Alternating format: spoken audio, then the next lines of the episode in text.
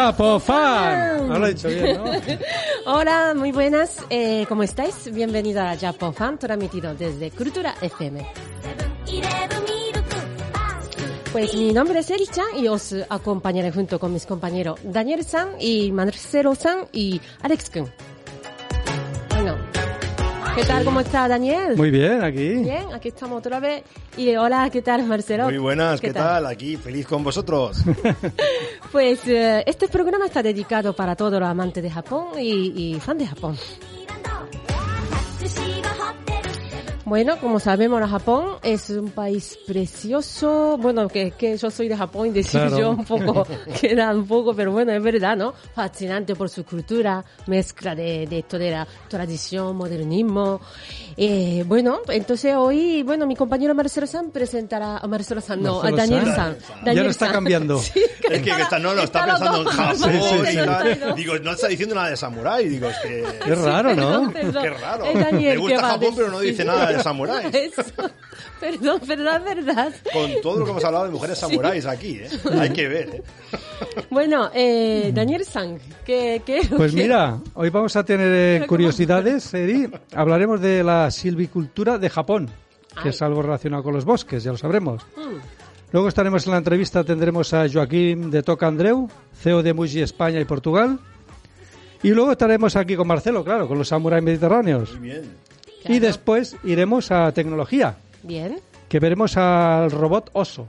Es auténtico. Vale. Ya, ya sabréis lo que es. estamos con ropo. Y luego de viajes, él nos llevará, a ver si lo digo bien, a Uyama no Tanada. ¿Bien? Más o menos. Eh, estoy- Está mejorando. Sí, sí. Y luego Alex Kuhn nos presentará el manga del señor Stone. Y después ya nos vamos a la sanidad en Japón, que estará muy interesante. Cómo Perfecto. funciona el sistema sanitario de Japón. Interesante. Pues nada, comenzamos. Vamos allá.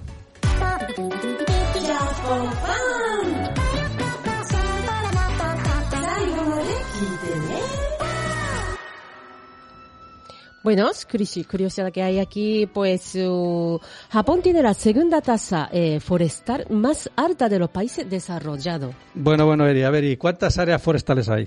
Vamos a verlo. En Japón, mira, el área forestal es más de 66% del país.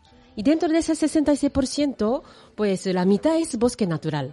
Y después 40% es bosque artificial y el resto 10%, eh, como se podría decir, bosque de bambú o terreno que había sido bosque o, o se ha quedado como ni nada, pero van a sembrar los árboles. Pues sí, tenéis muy buena tasa, ¿eh? Sí. Y eso que dicen que Japón es un país sin recursos. Pero veo que en recursos así de bosques y forestal, ahí estáis sobrados, ¿eh? Sí, bueno, para evitar la tala excesiva, Japón tiene una ley para proteger los bosques. Eh, gracias a eso, en los últimos 40 años, eh, la proporción del bosque nacionales no ha cambiado. Bueno, a mí me parece bien que allí protejáis bien a, a los bosques, ¿eh? Pero digo, con la cantidad de árboles que está aumentando, no, es, no va a ser un drama eso, Eri. Sí, bueno, según la, la investigación desde hace 40 años, la proporción de, de bosque no ha cambiado, pero en realidad el volumen de los árboles está aumentando. ¿Qué pasa? ¿Que allí no taláis árboles o qué?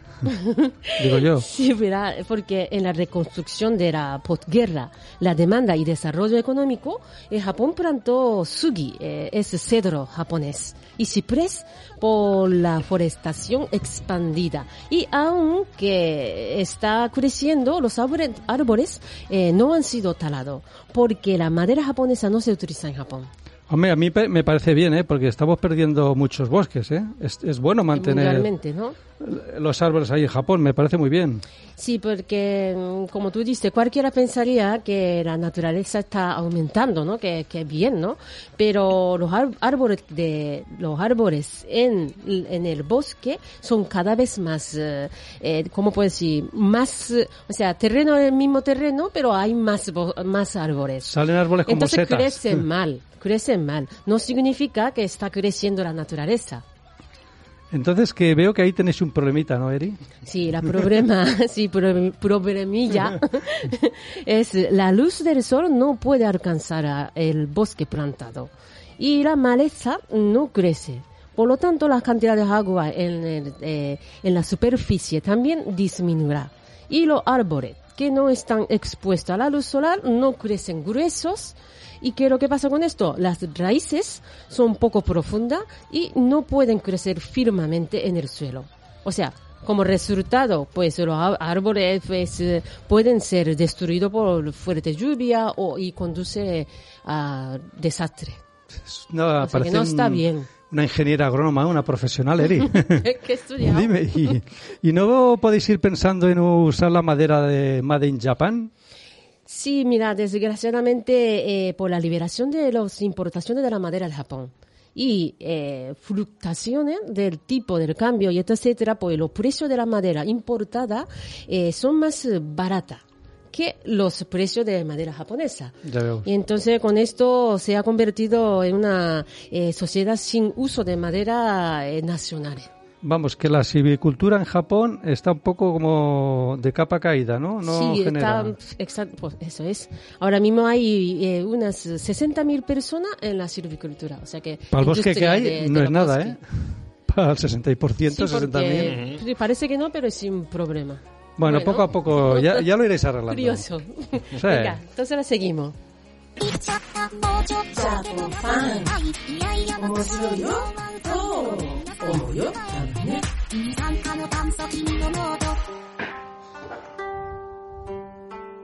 Ahora continuamos con la entrevista. Pues eh, hoy en Japofan tenemos el honor de entrevistar a eh, empresario Joaquín de Toca Andreu, el fundador de la primera tienda de Muji en España y actualmente el director general de Muji España y Portugal. Tenemos ya aquí la conexión con Joaquín. Hola, Joaquín. Hola, buenas tardes, Konnichiwa. Buenas tardes. Bienvenida a Japofan. Muchas gracias por invitarme. Encantados de estar aquí con vosotros. Gracias a ti, Joaquín. Gracias. Buenas tardes.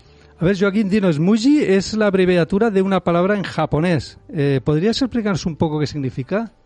Eh, sí, el- es la abreviatura de una palabra japonés que es Mujirushi Ryokin, que eh, la abreviatura es Muji, las dos primeras sílabas, y significa productos de calidad sin marca o sin logo visible.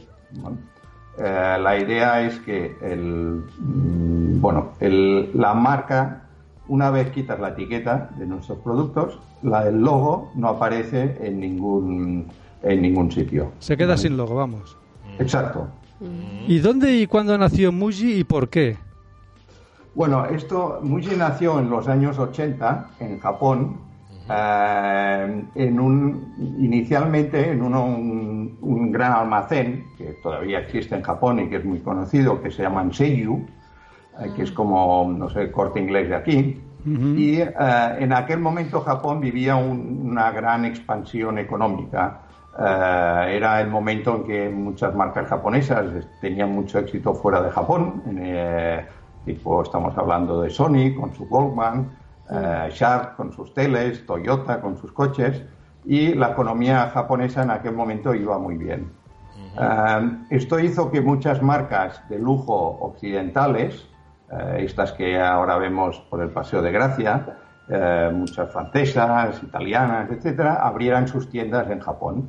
Y los japoneses que no habían hasta entonces visto aquel- aquellas marcas de lujo, estas marcas de lujo, también existen todavía, Sí. eh, se volvieron una sociedad muy marquista, o sea que le encantaban las marcas, los logos eh, y todo, bueno, pues los bolsos de Louis Vuitton y Hermes, sí, y sí. Gucci, Me acuerdo, Prada.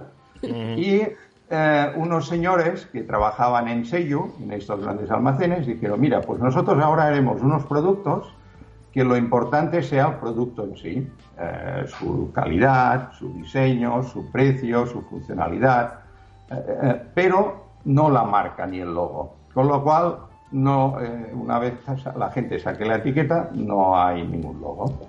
Y empezaron con 40 productos en unas estanterías de este gran almacén y tuvieron mucho éxito y eh, así empezaron a crear más y más productos y al final ya crearon una tienda en la calle eh, en Aoyama, centro de Tokio, y allí hicieron la primera tienda Muji con todo productos Muji. Muy bien. Esto fue en los inicios en los años 80 y el motivo de por qué empezó allí y con qué filosofía.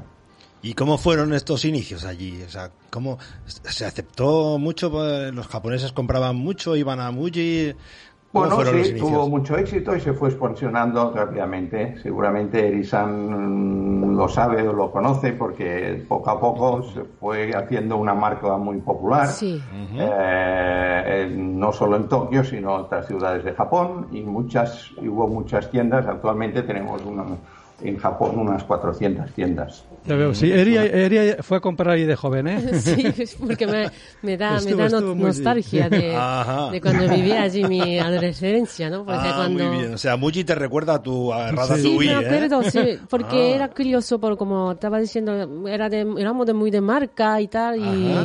y es que me llamaba atención. Y me acuerdo que se daba mucha vuelta para ver el producto. Sí. Ah, Sí. muy bien. ¿Has visto? Bueno, sí, sí. Ah, Un poco, bueno, hay las eh, tendencias, ¿no? los estudios de marketing eh, y estrategias dicen que cuando todo el mercado eh, está enfocado en, un- en algo, en una idea concreta, si uno dice lo contrario, pues seguramente se llevará una parte de clientes que mm, no quieren ser como un rebaño, ¿no? Yo creo que los fundadores de Muji no pensaron esto, eh, igual no tenían esta estrategia de marketing aquí en la cabeza, pero sí que simplemente, pues, bueno, vieron que todo el mundo estaba obsesionado con las marcas y dijeron, pues, oye, el- lo importante es el producto en sí, no tanto la marca. Y sacaron este producto y que realmente tuvieron una parte importante del mercado también eh, pues, mm, los aceptó y, y además bueno hoy, hoy en día en Japón Muji tiene reconocimiento tiene éxito pero también las marcas de lujo siguen vendiendo mucho Claro. y Claro, sí, sí, no es algo compa- incompatible ¿no? Pero a veces pasa eso, lo que decías de la marca, ¿eh? que no es todo es marca, pero a veces no sé si eso ha pasado, no con todas, que compras algo de marca y luego dices la calidad, mm, estoy pagando más marca que calidad. ¿eh? Ah, Bueno, sí. eso, eso También pasa. Eso pasa con muchas cosas, ¿no? Sí. O sea, si tú en una Sí, camiseta blanca le pones tres rayitas, ya sube de precio. Si a esas tres rayitas le pones un escudo de un Mm, club no de fútbol, qué. sube más. Y así sucesivamente. Y Sí. el producto, es, Sí, el- sí. y el, producto es el Verdad. mismo, ¿no? O sea que... Esta era un poco la filosofía de nuestros orígenes y que hemos Claro. intentado mantener hasta hoy, que tenemos unos... En Japón hay 7.000 productos, aquí Ajá. en Europa tenemos menos, 4.000, y que abarcan desde un bolígrafo, cosas de papelería, hasta pues, un sofá, un, un- ropa, eh, comida incluso, etcétera. ¿no? Un poco, bueno, se fue expandiendo desde estos 40 iniciales a estos 7.000 que hay ahora. Así que Joaquín, yo creo que podíamos decir que Muji eh, no es marca, es calidad. Es un poco como la leyenda de la marca sin nombre, ¿no? Como la película de La ciudad sin nombre, ¿te acuerdas? Muy Sí, buena sí, película, sí. ¿eh? Bueno, un poco, teme- a ver, Muji eh, la, fue creada en Japón y tiene, si bien, eh, digamos, su diseño son muy simples, básicos, etcétera, eh, están pensa- eh, tiene muchas raíces japonesas, ¿no? Y sabéis que las empresas japonesas la calidad es muy importante. Sí, sí, ¿no? sí. O sea, el, hecho que no haya marca no significa que sea de mala calidad. ¿no? Y por eso desde el principio le pusieron productos de calidad, pero sin marca. ¿no? Está bien. Una- un poco la filosofía Sí. era esta. Muy bien. A ver, Joaquín, y dime, ¿cómo se te ocurrió a ti abrir una tienda en España en el año 2006 con productos de Japón? ¿Ahí no fuiste un poco kamikaze? Más que kamikaze, samurai, ¿eh? Samurai. ¿eh? Samurai. Samurai. Se arriesgó. Exacto. Un poco de todo, kamikaze y samurai. Eh, Pues sí, el el tema es que, bueno, tengo un primo mío que él vivía, había vivido en París y en Londres y trabajaba en una agencia de publicidad y conocía eh, y conocía de distintos países las tiendas Muji. Y él era un gran fan y un gran comprador. Ujú. Y me acuerdo que, bueno, nos decía a mi familia, a- bueno, a su padre, que es mi tío, y a mí, oye, hay una marca que se llama Mushi, que es japonesa, que esto yo creo que aquí en España tendría mucho éxito. Y bueno, mm, nos estaba explicando, bueno, él escribió ahí para ver si estarían interesados en montarlo aquí. Bueno, como mm, muy amablemente contestaron que no estaban interesados, etcétera. Y bueno, siguió y a cabo de un tiempo, de unos años, pues decidir, eh, les contestaron que iban a venir a Barcelona y que gustarían tener una reunión con nosotros. Fue cuando mi primo me llamó eh, y me dice, oye, que estos los de Muji van a venir al fin. Yo después de, tan, de dos años ya no me acordaba. ¿Qué va? Sí. Y, y, bueno, fue cuando bueno, ya se fijamos un día para la reunión. Eh, y bueno, me dice, voy, bueno voy a, yo me encargaré de hacer una presentación una, y explicarles por qué Barcelona puede tener éxito Muji. Pero claro, dije esto, pero no había visto una tienda Muji en mi vida. Con lo cual, eh, lo pedí a los eh, directivos de Muji que iban a venir a ver si me podían decir cuál era la última tienda que habían abierto en Europa. Y era una tienda en Milán. Y eh, bueno, eh, cogí un avión de Ryanair. Rápido para Milán. Un sábado por la mañana y me fui a Milán a ver la tienda. Ya quedé con el director de Muji de ahí de Milán y bueno, fui a la tienda, me la enseñó y bueno, me encantó, me encantó el concepto, me encantó los productos. Ahí en Milán estaba teniendo muchísimo éxito y, y, bueno, fue cuando bueno, hablé con mi primo y mi tío, oye, vamos a conseguirlo. No fue una tarea fácil porque estuvimos muchos meses, ellos iban viniendo, eh, nos pedían mucha información, aparte de planes de negocio y todo esto pero querían un poco, bueno, eh, sabéis, los japoneses buscan la confianza, ¿no? En los negocios y en todo. Y no solo en los números o los papeles, que tú puedes mandar esto, los Excel también les gustan mucho, pero al final mm, están a 12.000 kilómetros y no saben.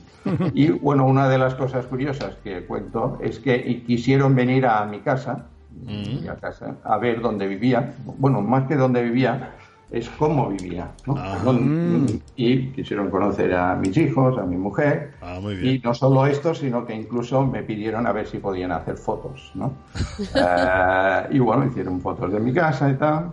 También fueron a casa de mi primo. Tal, y bueno, y al final mi primo en aquel no, bueno, eh, se ve que se había levantado muy pronto y no se había hecho la cama, pidió que de fotos de la cama que no lo hicieran porque pensaba que pero si llega eso al presidente de Japón o algo, no sé. Y finalmente nos dijeron que bueno, que nos daban la, la licencia para abrir las tiendas aquí en España y Portugal. Ah, muy bien. Y en los productos Muji se refleja de alguna manera la filosofía y el carácter de Japón? Sí, o sea, ya desde el principio Muji dijo, bueno, estos productos, aunque no tengan marca, son de calidad, pero es muy importante el diseño, el diseño de los productos. Y eh, Muji diseña los productos, pero también eh, contrata diseñadores externos, ¿no? Mm, pero por contrato no les dejan poner el nombre. A veces eh, hay tiendas que dicen, esto es diseñado por quien sea. Esto nosotros nunca ponemos quién lo ha diseñado. Porque eso no está en nuestra filosofía, es que el producto te tiene que gustar por el diseño, la calidad, la funcionalidad, el precio, etcétera, pero ¿qué más da que se llame Muji, que se lo haya diseñado Periquito o quien sea? Eh, eh, esto es nuestra filosofía. Bajo esta, eh, inicialmente, ¿cómo es el proceso de diseño? Por ejemplo, los diseñadores de Muji van a las casas de Japón, hacen fotos, después vuelven a su oficina y piensan cómo podemos hacer productos que ayuden a la gente a vivir en su casa, en el trabajo, en sus viajes, etcétera. Eh, como sabéis, las casas de Japón son muy pequeñas, se busca mucho la funcionalidad de los productos, que puedan servir para varias cosas, que se, se busca también que sean simples, el diseño ni el color ni la forma que predomine sobre el producto, porque cuando tú vives en un piso pequeño, mis compañeros de Japón, hablo con ellos, me explican que viven en pisos de 20 metros cuadrados con su mujer y su hijo. Eh, claro, si empiezas a poner muchos colores y, eh, muchos, y productos muy eh, sofisticados, así, se te va comiendo eh, el espacio, ¿no? Eh, la filosofía de, de, de, las casas japonesas muchas veces es como mi casa es un, teatro, ¿no? la idea es que nosotros aquí a veces tenemos una habitación para mm, ver la tele, otra para comer, para dormir, la cocina, el lavabo y ahí solo tiene una habitación, y ahí tienen todo. Con lo cual, mis muebles o mis productos que tengo en casa Ahora los utilizo pues porque es el momento de ver la tele, ahora es el momento de comer, ahora es el momento de dormir, pero esto es estoy en el mismo sitio. Es como un teatro, el escenario que cambia eh, en, En función, función. del acto, Claro, eh, está bien. pero el espacio es el mismo. Ah, muy esto bien. es un poco la idea. Ajá. Y va, esto, esto sí, eh, todos estos conceptos que en Japón tuvo mucho éxito, vimos que en Europa, bueno, no en Europa, sino en otros países de Asia, Europa, Estados Unidos, Canadá, donde estamos ahora expandidos, en ciudades grandes, donde los pisos cada vez son más pequeños, pero son muy caros en el centro de la ciudad, la gente busca esto también productos funcionales, eh, con diseños simples y vimos que este tipo de productos que Japón tenía mucho éxito en, en otros sitios del mundo también tenía principalmente en grandes ciudades. Muy bien, Muy muy, bien. interesante, ¿eh? Sí, sí. Joaquín, actualmente tenéis más de 7.000 productos. Y luego así, ¿podrías decirme de estos 7.000, porque son muchos, algún producto estrella de Muji o alguno que tenga que a la gente le guste más? Vale, Eh, a ver, eh, mm, aquí en Europa sobre todo y aquí en España lo que atrae más al principio es todo el tema de papelería, porque eh, digamos eh, está todo súper ordenado, con colores, eh, multiplicidad de colores, todo muy simple y esto es muy atractivo porque no hay muchos competidores en España que trabajen de esta forma. En Japón esto también tiene éxito, pero hay mm, otras marcas, otras tiendas de papelería que, que, bueno, que, que son parecidas o hacen más competencia. Esto es lo que primero choca cuando un europeo o un americano ve una tienda de este tipo, como las nuestras. Otros, eh, eh, a partir de aquí, además, es un, cuando abrimos la tienda es un tema de prueba y error. Tú primero, te, como no, mucho, cuando abrimos aquí en Barcelona la primera tienda nadie sabía quién eh, quién era Mushi, ¿no? Eh, prueban, compran un boli, compran un rotulador, una libreta, lo prueban y ven que funciona y que está muy bien y después se atreven con otros productos, ¿no? Eh, después aquí, bueno, pues hemos ido evolucionando y aquí ha tenido mucho éxito todo el tema de almacenaje o de orden de la casa, ¿no? Eh, Después ahora recientemente se ha hecho famosa una japonesa, Marikondo, ¿no? De- Del orden, ¿no? Esta señora eh, de joven había trabajado en una tienda Muji como empleada, bueno, ahora es una súper famosa, no solo en Japón, sino en todo el mundo. Eh, mm, después también todos los productos eh, de cosas de viaje también tienen bastante éxito, porque también la filosofía es lo misma, ¿no? A la hora de viajar tu espacio es muy reducido y cómo ordenar tu maleta, eh, etcétera, ¿no? Botellitas para ponerte, pues, pues, todo lo que necesitas para ir de viaje. Y ahora últimamente hemos apostado y está teniendo mucho éxito todo el tema de la, todos los productos de ropa, ¿no? Son, están hechos con la misma filosofía que el resto de nuestros productos. Son productos simples, eh, nosotros no vamos, no estamos buscando la última moda, sino productos básicos de muy buena calidad, con tejidos orgánicos, de algodón, lino, eh, lana, etcétera, y colores también básicos y diseños eh, simples y eh, de buena calidad y a unos precios razonables. Y con esto, pues la gente también lo valora y bueno, pues también últimamente está creciendo mucho nuestro, las ventas de la zona de la parte de ropa. Bueno, Joaquín, que la calidad ya es mucho, ¿eh? Eso ya está Ya. muy bien, ¿eh? Por supuesto. Muchas gracias. Y ahora para terminar, la- eh, Marcelo te va a hacer la última pregunta. Eh, Joaquín, así para finalizar, eh, ¿Muji tiene algún proyecto futuro que nos pueda sorprender? Que seguro que tratándose de Japón nos sorprenderá, ¿no? Pero para Seguro. Ah, Vamos a ver.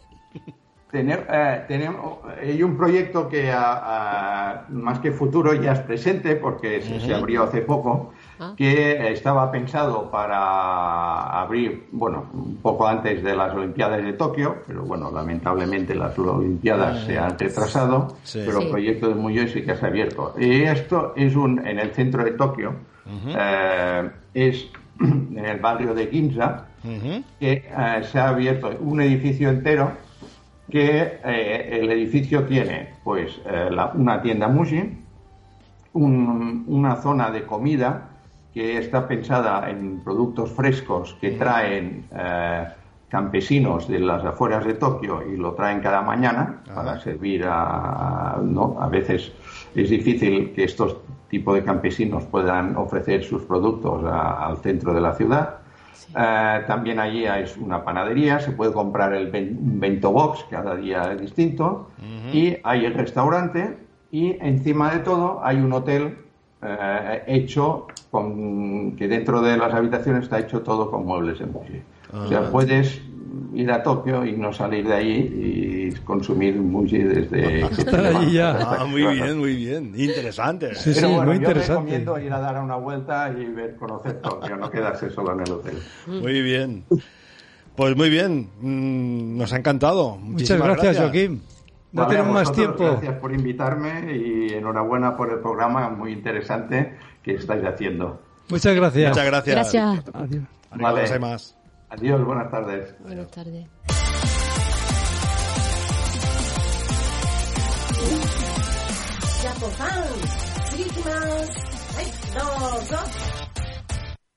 Desde Japón llega Proton, la nueva tecnología de congelador que ha creado una nueva categoría, el producto fresco en congelado.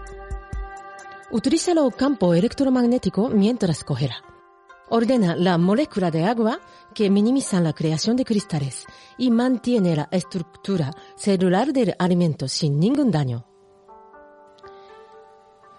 Gracias a Proton, desaparecen lo exudado al descongelar, sin ningún tipo de pérdida de nutrientes y mantiene intactas sus propiedades.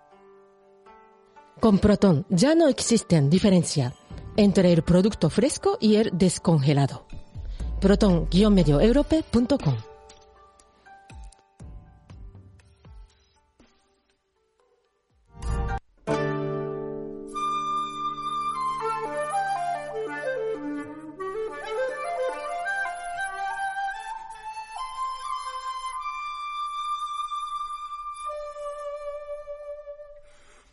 Hola de nuevo, pues eh, comenzamos ahora la sección Samurai Mediterráneo con nuestro samurai colaborador Marcelo Japón.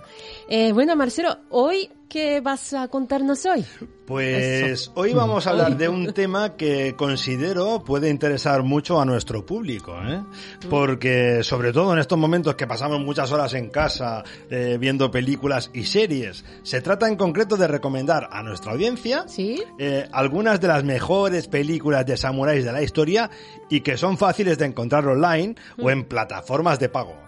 Ay, pues buena idea, Marcelo. Hombre, desde Sí, luego, muy interesante. ¿eh? Yo soy gran aficionado al cine. ¿eh? Sí, sí. Me gustan las películas de samuráis. Y además ahora tengo mucho tiempo para ver películas en casa. Así que cuéntanos, ¿cuál es la primera pe- película que nos vas a presentar, Marcelo? Pues mira, Daniel, para comenzar creo que es adecuado hablar de probablemente la primera gran película sobre samuráis, ¿no?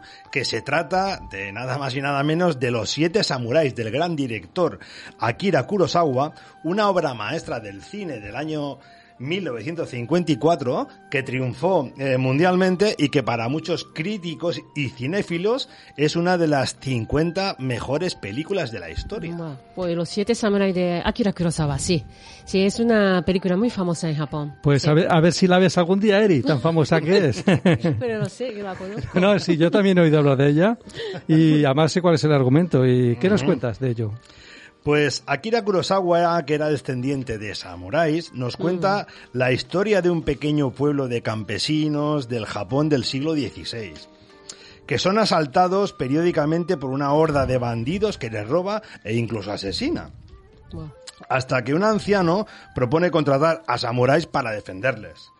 Pero el problema de que no tienen nada valioso con qué pagarles.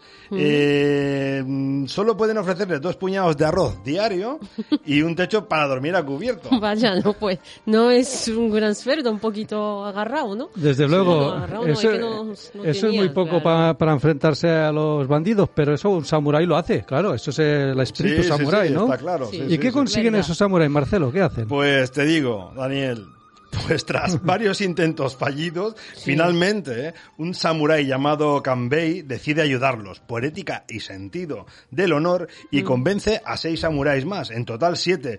Y no os cuento más para que veáis la película.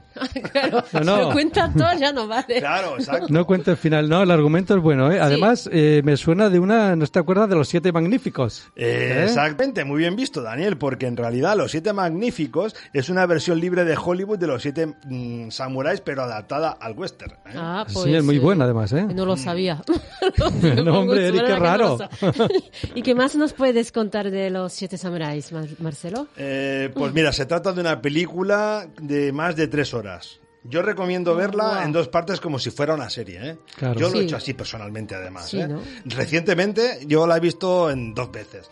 La vi hace muchos años, no Sí. la recordaba. Bien, digo, voy a verla otra vez así en dos veces. Y es verdad que en dos veces pues es como una serie, ¿no? Hmm. Y que tiene una fotografía en blanco y negro deslumbrante, ¿eh? Un excelente guion y actores. Y por supuesto, muchas peleas y una Ah, gran sí. batalla final. Lo que a ti te gusta, ¿eh, Eri? Lo de las batallas. Venga, cabezas y demás, ¿no? Una obra maestra que fue nominada para varios Oscars y obtuvo el León de Plata al mejor director en el Festival de Venecia. Eso sí, es una película de 1954, un clásico que entusiasma a los cinéfilos, pero que es posible que alguna persona pueda considerarla algo antigua. Yo creo que es un clásico, ¿eh? que hay que ver. No, no, pues yo no, Marcelo. A mí me gustan mucho las películas clásicas, ¿eh? Así es que la veré, la veré este fin de semana. Bueno, sí, yo también. Yo también, y dice bueno. Marcelo, ¿y cuál es la siguiente película de Samurai que nos vas a recomendar? Pues muy bien. Eh, os digo también que son películas de culto, que hay que verlas estas. ¿eh? O sea, si te gusta la cultura samurái Sí. y demás, Sí, hay que ¿no? verlas. Pues la segunda película ya eh, es una obra del siglo XXI, ¿no? Y se Mm. llama Zatoichi. Una película del año 2003 dirigida por el gran director japonés Takeshi Kitano. Ah, Takeshi Kitano. Sí, sí, sí. Es un director muy famoso en Japón. Es un personaje, sí. Efectivamente, Eri, porque es un gran director y lo demuestra en esta película que es muy buena técnicamente, pero también Mm. muy entretenida e incluso divertida. Hombre, Takeshi, genial, ¿eh? Y además muy interesante. ¿Y Sí. de qué va la película, Marcelo? Pues Satoshi eh, cuenta la historia de un vagabundo ciego que vive del juego, pero que en realidad es un gran maestro samurái con un dominio increíble de la espada y que decide ayudar a dos bellas y peligrosas geishas Ya ves. Ah. que quieren vengar al asesino de sus padres. ¿eh? Oye, Está este. Eri, el argumento suena bien, ¿no? Sí, y además gusta. dices que es una buena película. Pues sí, es una buena película con excepcionales escenas de acción y mucho sentido del humor que triunfó en Japón y ganó el premio a la mejor película en el Festival de Sitges y Ah. León de Plata al mejor director en el Festival de Venecia. Buah. Oye, esto es impresionante, ¿eh? Este fin de semana la veo ya. Y yo también. yo también. ¿Y qué más película nos recomienda, Marcelo? Pues la tercera película que os voy a hablar es Los 47 Ronin. Ah, claro. Esa me suena de una película de Hollywood, ¿no, Marcelo? Pues sí, es la versión de Hollywood de la famosa historia real de los 47 Ronin, que decidieron vengar la muerte de su antiguo señor feudal Asano. Un valeroso samurái que fue obligado a cometer seppuku por haber golpeado a un funcionario de- del shogun que le había insultado. No sé si recordáis hace unas semanas que hablamos, ¿no? Sí. De los 47 Ronin. Hombre, sí, la tumba, sí. ¿eh? me acuerdo que nos explicaste esta historia de los 47 Ronin. ¿Te acuerdas, Eri? Sí. Lo comentamos aquí, sí, señor. Claro. Eh, exactamente, es la historia eh, Chusingura. Sí, sí, sí, Chushingura, sí. Todo el mundo lo conoce esta historia en Japón. Sí, pero no has visto la película. sabía que me iba a decir.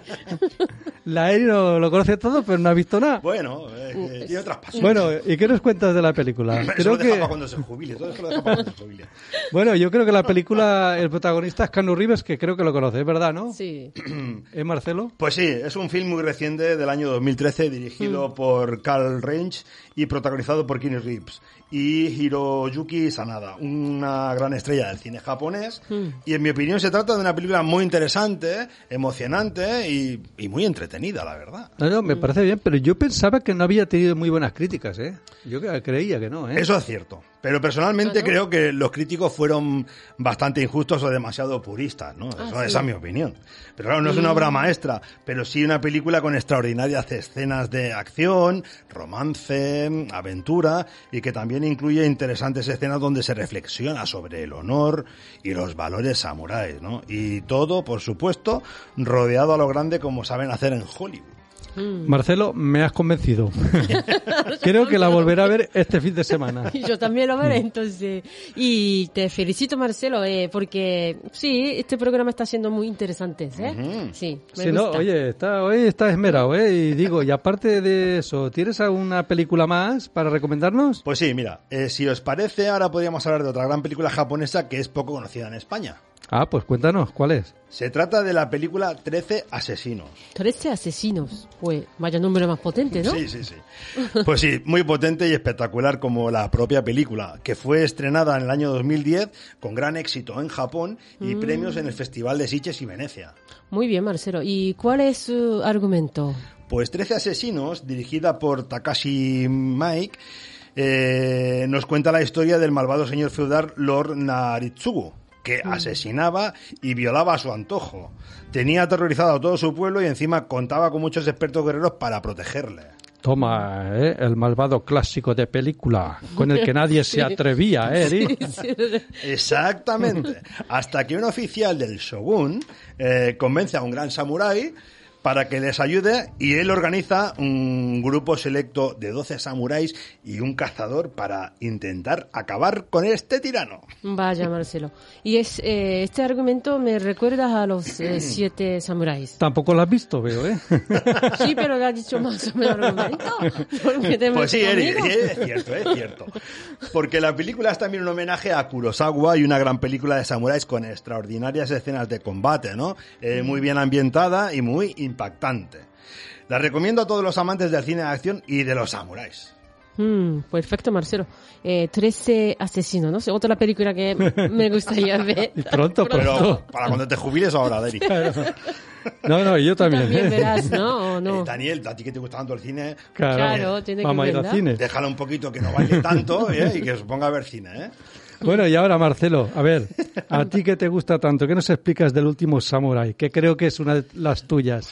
Pues sí, ¿Eh? Daniel, de verdad que es que es una de mis películas, bueno, no sé si la habré visto, mis hijas me dicen, papá, te sabes hasta los guiones, las exclamaciones, los rincones Todo. que está... Sí, sí, de verdad, me lo sé todo, todos los diálogos de la película y demás, ¿no? O sea, el último eh, Samurai es una de mis, de mis películas preferidas, ¿eh? Y aunque probablemente es una película muy conocida por gran parte de la audiencia, ¿no? Y Sí. que creo que podría ser interesante hablar sobre ella. Hmm. Pero me parece que se nos acaba el tiempo, así que si os parece, podemos hablar de esta gran película y de alguna más en los próximos programas. ¿eh? Sí, pues esta Sí. Eri sí que la ha visto, la del último Claro, Samurai la ha no, visto. a Hollywood, ¿no? Ya va a salir Tom. Tom Cruise, claro. Muy Sí, sí, bonita sí, es la sí. película, ¿eh? Pero sí es verdad, lleva razón, No, y, es cierto, y, es- y está muy bien documentada, aunque sí, Sí. que está un poco desfasada en fases, eh, o sea, en tiempos. y Bueno, a- la han Pero- pasado a estilo Hollywood, pero está... Bueno, pero ya, ya veré, ya, ya la explicaré en profundidad porque realmente es muy interesante de ver. Mm, vale, pues eh, como sí, sí se nos acaba el tiempo, así que bueno, te encarga, te encargamos, eh, Encargamos. un nuevo programa dedicado a la película de Samuráis. Pues ¿no? encantado. Es una gran idea. O sea que te Marcelo no te salva nadie. Aquí vas a venir a hablar de películas samurai. que te- está muy interesados todavía, ¿eh? Muy bien, muy bien. Pues encantado y así lo haré. Además, mm, para cuando se jubile Eri ya, tiene ahí muchísima faena. No, yo es algo que no quiero ver, ¿eh? No te creo, ¿verdad? Y bueno, ahora pues como se nos ha acabado el tiempo, que sí que nos despedimos de ti, ¿no, Marcelo? Pues sí, lamentablemente se acaba el tiempo. Así que pues hasta la semana que viene y un saludo Samurai saludo, a todos, samurai. ¿eh? Saludos Samurai. Saludo, samurai.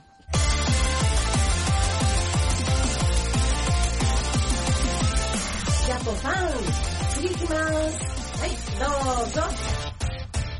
本当の願いなんて難解な答えなんて作ってみればわかるんじゃない Bueno, ahora vamos a la tecnología japonesa. ¿Qué tenemos hoy en tecnología? Sorpréndeme, Que Daniel. si te, si te voy a sorprender, ya verás, me he sorprendido hasta yo. Mira, tenemos el, eh, el robot oso que trabaja de enfermero, es oso y es robot. Tres en uno, ¿no? Sería. como- Exacto, o uno en como tres. dice por ahí, doctor. o uno en tres. Ujú. Porque es un enfermero robot con pinta de oso.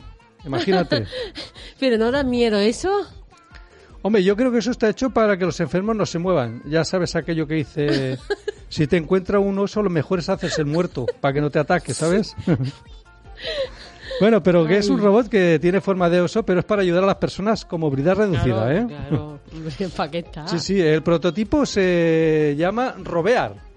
Que es por Ah. el acrónimo entre robot y bear, Sí. oso en inglés. Bien. Eh, Estoy aprendiendo inglés. Sí. Aparte es capaz de levantar a una persona o trasladarla de una cama a la silla o de la silla a la cama, o sea, tiene que ser, tiene que tener mucha fuerza, ¿no? Entonces, que si tiene fuerza el oso, ¡buah! es un sitio pero potente. No, no, sí, tiene mucha fuerza, pero con suavidad, ¿eh? Ah, claro. Ten en cuenta que el robot este inco- incorpora tres tipos de sensores Hmm. que calculan la fuerza, la posición necesaria, para que pueda llevar estas tareas sin hacer daño a la persona. Mm. Aparte, el, el robot oso tiene una apariencia dulce, ojos grandes, ¿sabes? Como un oso peludito. Muy adorable, ¿no? Peludo, no es. Pero no tiene. Mide unos metros cincuenta, pesa 140 kilos y Ah. aparte tiene- es capaz de hacer una fuerza Claro. considerable, ¿eh? ¿Y quién ha, quién ha creado este robot oso? Ay, ¿quién va a crear esto, Eri? Pues un japonés. Eso seguro. El Instituto Japonés de Investigación Riken, en colaboración Mm. con la empresa tecnológica Sumitomo Rico. Mm, Sumitomo Rico. Exacto. Eh, Su objetivo es para ayudar a los cuidadores de personal sanitario, ¿sabes? Para que les ayuden, aliviándoles un poco la carga de trabajo. Mm. Así también como mejorar la calidad de vida de los mayores. Ten en cuenta que Japón es una de las sociedades más viejas del mundo. Tiene ya 33 millones de ancianos. O sea que Buah, sí, hay eh, que empezar a hacer niños, ¿eh? Porque Y- la cosa se acaba. Pues, pues sí. ¿Y cómo, cómo funciona exactamente? ¿Cómo Hombre, funciona? pues mira, eh, el robotito este, bueno, el robot, el robotazo, incorpora Mm. tres tipos de sensores para calcular la fuerza y la posición de los brazos. Sí. Y además el cuerpo del robot también se puede levantar, lo puede levantar una persona, ¿me entiendes? Está Sí. calculado para que el cuerpo pueda manejable y pueda llevar a un enfermo Bien. de un sitio a otro de la casa, ¿eh? También bien. el robot también eh, tiene una plataforma que puede eleva- elevarse también el robot Arriba abajo. o bajar también. Y además tiene una posición más baja que le sirve para maniobrar en espacios reducidos, Ah, muy como bien, pasar ¿no? por una puerta, Muy bien. tirar por el pasillo, Y- gira a la derecha, que no tropiece. ¿Y ese es el primer robot enfermero? Pues no, Eri, no, No. no. Había ya anteriormente. En. Japón ya habían desarrollado hace años un modelo, vamos, que tenía más o menos las mismas funciones. Sin embargo, Mm. aquel robot oso Sí. pesaba 230 kilos, estaba un Buah. poco gordo, fondón, un robot fondón, un robot gordo, no he visto nunca. Sí, sí, eh, eh, el, ro- el robear pesa 140. Gordo no, el rellenito, Un tiene que rellenito, decir. sí, rechoncho. o sea, y aparte tenía una base menos compacta, ¿sabes? Era mucho porque manejable. necesitaba mucho espacio. ¿no? Claro. Eso tampoco es plan. Ten en cuenta que RoboBear ha sido dotado con un software de última generación Bien. y que le permite realizar movimientos precisos, suaves y de forma controlada. Muy bien. O sea, yo cuando de esto quiero ser robot, que me cuide. ¿Qué te ha Sí, parecido? ¿Está bien? Bueno, interesante. Sí, ¿Sí? sí, interesante. ¿Me lo comprarás? No. pues No, que muy depende de cómo, cómo- cuánto cuesta. ¿No? Bueno, nada, entonces lo seguimos. Seguimos, seguimos.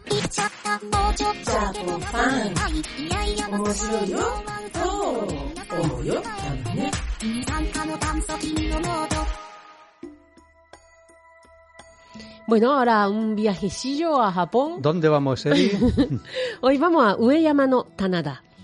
Eh, a ver, a ver, Ueyama no Tanada. Eh, ¿Eso qué es, Eri? Muy bien, ¿no? Ya sabe decir un poquito Ya. la palabra japonesa. Mm. Esto es eh, los campos de arroz en la terraza del pueblo Ueyama.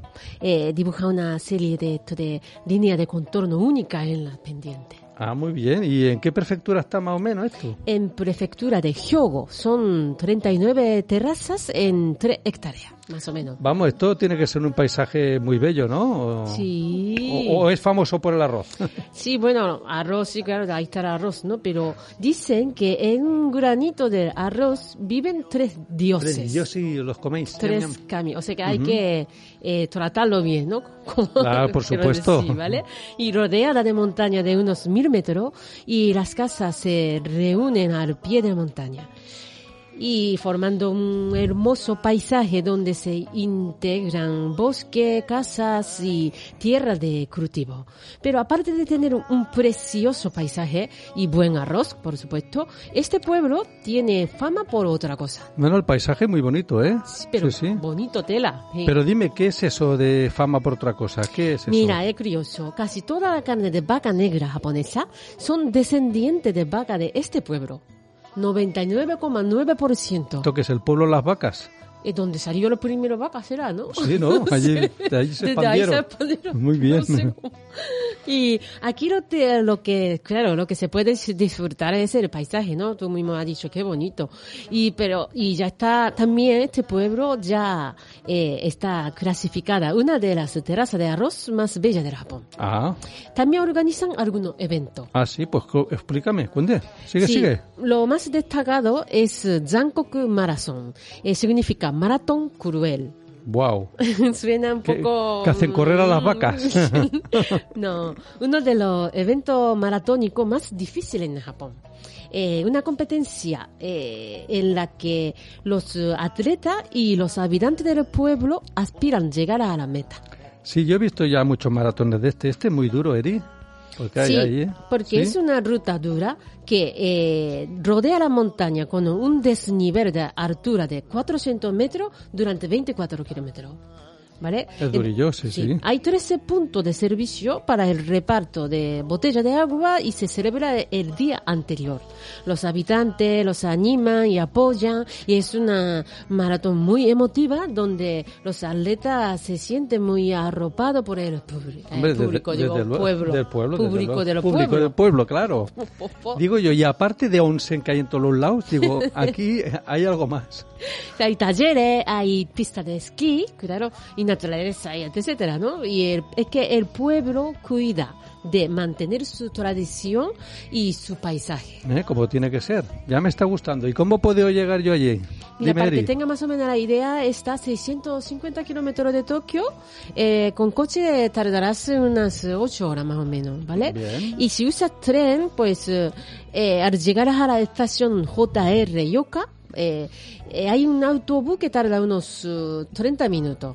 Ahora, desde Tokio en Shinkansen, el viaje dura unas 6 horas más o menos. Y otra cosa muy importante para mí, ¿esto cuesta mucho? Ay, pues no lo sé, no lo... No, no- Uy, no si lo la Eri, no lo si la Eri no, si no la has mirado es que me van a meter una puñalada por detrás. Porque parezco uno de las agencias de viaje, ¿no? Si voy Parece, diciendo siempre con precio, ¿no? Oye. Oye, Pues muy nada, bien.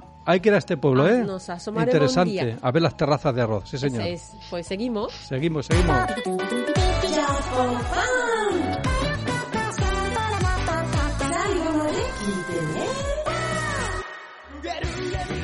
Bueno, ahora vamos un poquito, sí, vamos bien, Daniel Vamos San. bien, ¿no? Un poquito Uy, a hablar de la manga, que tenemos aquí la conexión con Ya el está. Alex, que friki Ya de tenemos- manga. tenemos Hola, Alex. Alex, Hola, Japofan. ¿qué tal, Konnichiwa. Alex? Konnichiwa. Muy bien.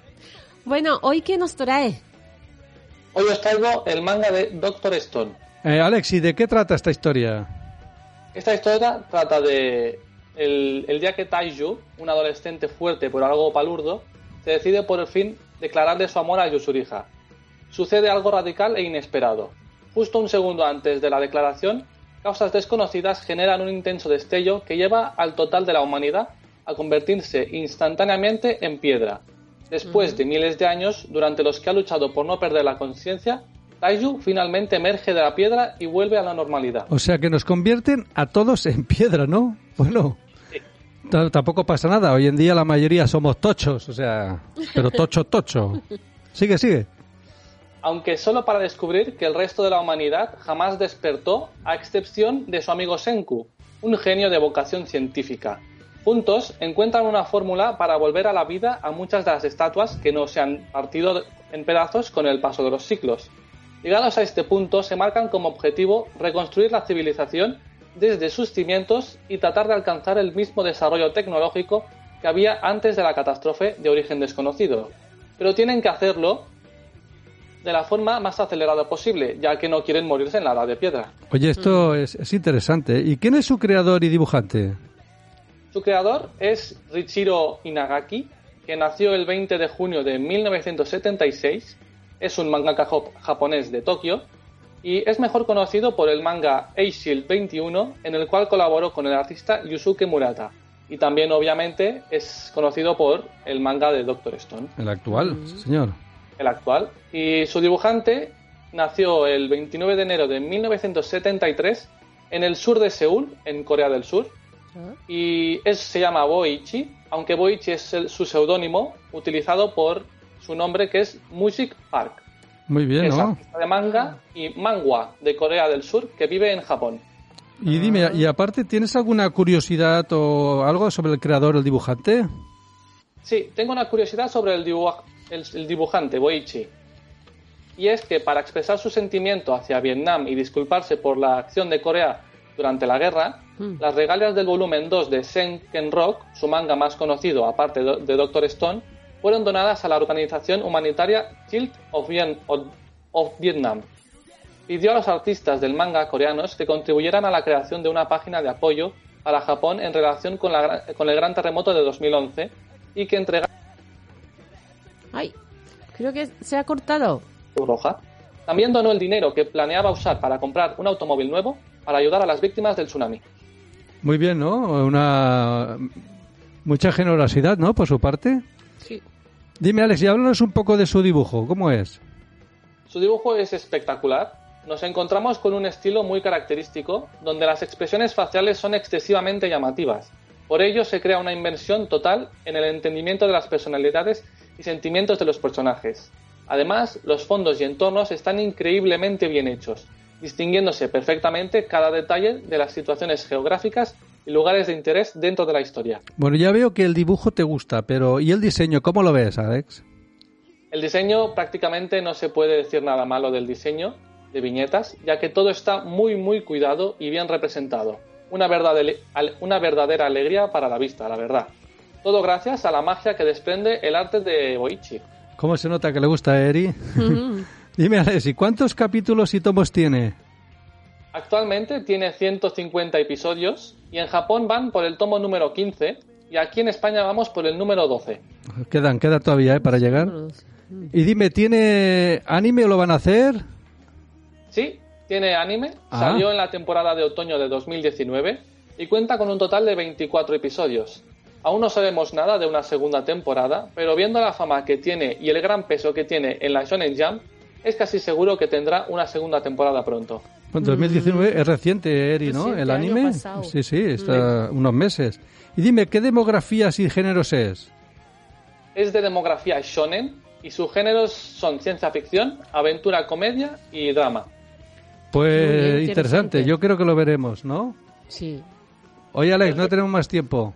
Pues muchas gracias por traernos esa información tan especial sobre los animes y tan bonita. Y. Dice la Ere, de los mangas y los animes. Gracias.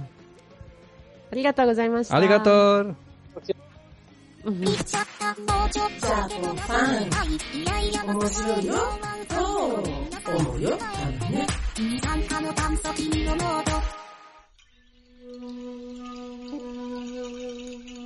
Bueno, ahora vamos a hablar a Japón-España, Daniel San. Eh, vamos a ver, ¿qué traes hoy, Daniel? Pues mira, hoy traemos una cosa que vamos a comparar el sistema de sanidad de Japón. Muy bien, muy interesante. Seguro ¿Eh? que más de uno sí que está, mm, está intrigado, ¿no? Eh, a ver si hay muchas diferencias. Hombre, mira, en Japón podríamos resumir la sanidad de Japón en tres puntos. Vale. El primero es la obligatoriedad. No sé si me ha salido bien. Mm, sale un poco obligatori- raro. Te va a Es que Obligatoriedad. mezclo obligatoriedad. vale. Bueno, y O sea, que todos los residentes tienen la obligación de inscribirse en un programa de asistencia sanitaria estatal, ya sea el Seguro Nacional de Salud o el Seguro de Empresa. ¿Mm? Mm, Naturalmente, claro. Sí, sí, por eso, naturalmente, porque los que tienen trabajo fijo inscriben en el seguro de empresa y otro eh, como trabajo temporales o tiempo eh, parcial, autónomo, desempleado, des- estudiantes, etcétera, pues inscriben en el seguro sos- nacional de salud. De salud. Si me acuerdo. Y la cobertura médica son iguales. Pues mira, voy a ver si me explico bien. A ver. es que estaba en japonés, ¿sabes? Mira, la cobertura médica es igual en ambos seguros. Pero el seguro de empresa otorga otras coberturas como, por ejemplo, una ayuda económica en bajas por enfermedad Mm, ¿sabes? O previas a la maternidad, Sí. ¿sabes? Tipo así laboral. Es por ello que el coste del seguro de empresa es algo más elevado que el del seguro nacional de salud. Claro. es un poquito más caro. ¿Y el seguro nacional de salud? ¿Cómo a ver, va? ¿Cómo va? vamos allá, va, va bien. En caso del Seguro Nacional de Salud, el residente debe de pagar una prima o cuota mensual que varía según sus ingresos, que eso está bien. Mm. Mientras que en el caso del seguro de empresa, la mitad de la cuota, que también varía según el salario, la asume la empresa. Mm. ¿Y Bien. el segundo punto cuál es? Es el copago. Ese, Ah, no, sí, ese claro. nos gusta mucho. Copago. Existe, sí, existe un sistema de copago a través del cual el Estado cubre una gran parte del gasto médico, pero el residente debe hacer frente al resto de la factura. Sí. Bueno, ten en cuenta, tampoco es mucho, ¿eh? creo que es el, Poco. el residente paga o el 10 o el 30, Sí, dependiendo. es poquito. Exacto, hay unos umbrales máximos, menos, ¿sabes? Y también es habitual disponer de un seguro médico privado que cubra el coste del copago. Sí, sí. Como sigamos así, y otro seguro que cubra el coste copago, del, del del copago del copago. Suena un poco broma, pero... Eh, sí, ¿no? Pero bueno, yo sí, como, lo- claro, como vivía en Japón, lo, lo veo normal. Un poquito lo entiendes. Sí. Y el tercero punto, ¿cuál es? Pues mira, es la libertad de elección. ¿Sí? Puedes votar a quien quieras. No, Suena a eso, pero Sí, eso no sí. es. No, no. Por eso me he quedado, ¿sí? No, en Japón no existe la figura del médico de cabecera. Y allí no, no necesitan que el médico general nos, nos envíe a un médico al especialista o al otro. Es cierto. Allí los servicios se prestan normalmente en las clínicas y hospitales. Algunos ya sí que son especializados en corazón o en oftalmología, ¿sabes lo que decir? Sí, sí, sí, sí, y, verdad. y el paciente tiene el derecho a decir a qué médico ver y, qué, en, y en qué clínica quiere queremos que nos traten. Muy claro, sí. Sí, sí. Yo que no sé, hace tiempo que no voy al médico, pero creo que aquí no sé si es lo mismo o no. Bueno, médico, médico cabecera. Sí, no, te- te hacen ir, sí, ahí sí, es una cosa, cosa que yo, por ejemplo, no sabía explicarle a mi familia, ¿no? Claro. Cuando es esto, ¿qué? Digo, eh, Pues el médico que te manda otro médico. Ah, vale. claro, médico como generalizado, Sí, yo lo decía. Exacto. Claro. Bien, muy claro, claro. Claro, clarísimo. Sí, Explícame lo que no me he quedado nada. Mira, mira, pues al pagar ese seguro de salud nacional, Claro. el Estado paga como mínimo el 70% de la cobertura médica Hmm. y el residente el 30% restante. Sí. Es, es lo que hemos dicho antes. Por eso muchos japoneses contratan también un seguro privado que le cubra la prima del sistema público como ese porcentaje de copago. O sea, yo no sé, está pagando seguros para cubrir el seguro del seguro. Esto parece, ¿no? Parece cachondeo. Entonces, esto es de, eh, esto es de manga, ¿eh? Sí, sí. Bueno, yo sí me acuerdo que sí, que, que por ejemplo, dentista también cubre, Mm. ¿vale? Porque aquí no cubre, ¿no? Creo, de- de dentista. Aquí las muelas, creo. Ah, vale. Extracción de Pues, muelas. Sí me acuerdo que si, por ejemplo, yo estoy mm, yo estoy aquí en España, ¿no? O sea que me voy a Japón y si quiero que me vea algún dentista, pues eh, como no tengo seguro de, obligatorio de esto, A pagar. tengo que pagar entero. Pero Ah. entonces me decía, si tuviera, tuviese pagado a lo mejor 2.000 yenes. Imagínate, a lo mejor me hubiese pagado 18 Sí, euros. sí, claro, y claro. después resulta que me está pidiendo 180 euros. Lo veas. ¿Sabes, ¿Sabes lo que digo? Es así. Y además, claro, del Seguro Nacional de, de Salud, eh, los afi- afiliados tienen que ser frente también al Seguro Nacional de Pensiones. Va claro, como aquí, como todos los pensionistas. sí, sí, existe el seguro de empresa o seguro social llamado Shakai. Hoken. Hoken, ¿lo digo bien? Shakai sí. Hoken.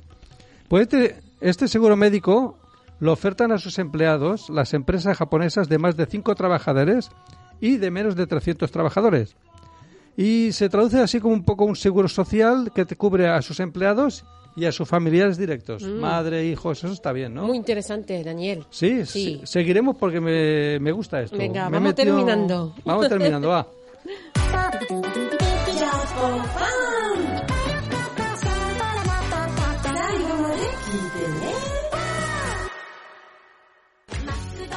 Bueno, hasta aquí, Japofan. Con Eri-chan, Daniel-san y Marcelo-san y Alex-kun, pues eh, recordad que estaremos con todo mm, vosotros la próxima semana aquí, eh, Cultura FM.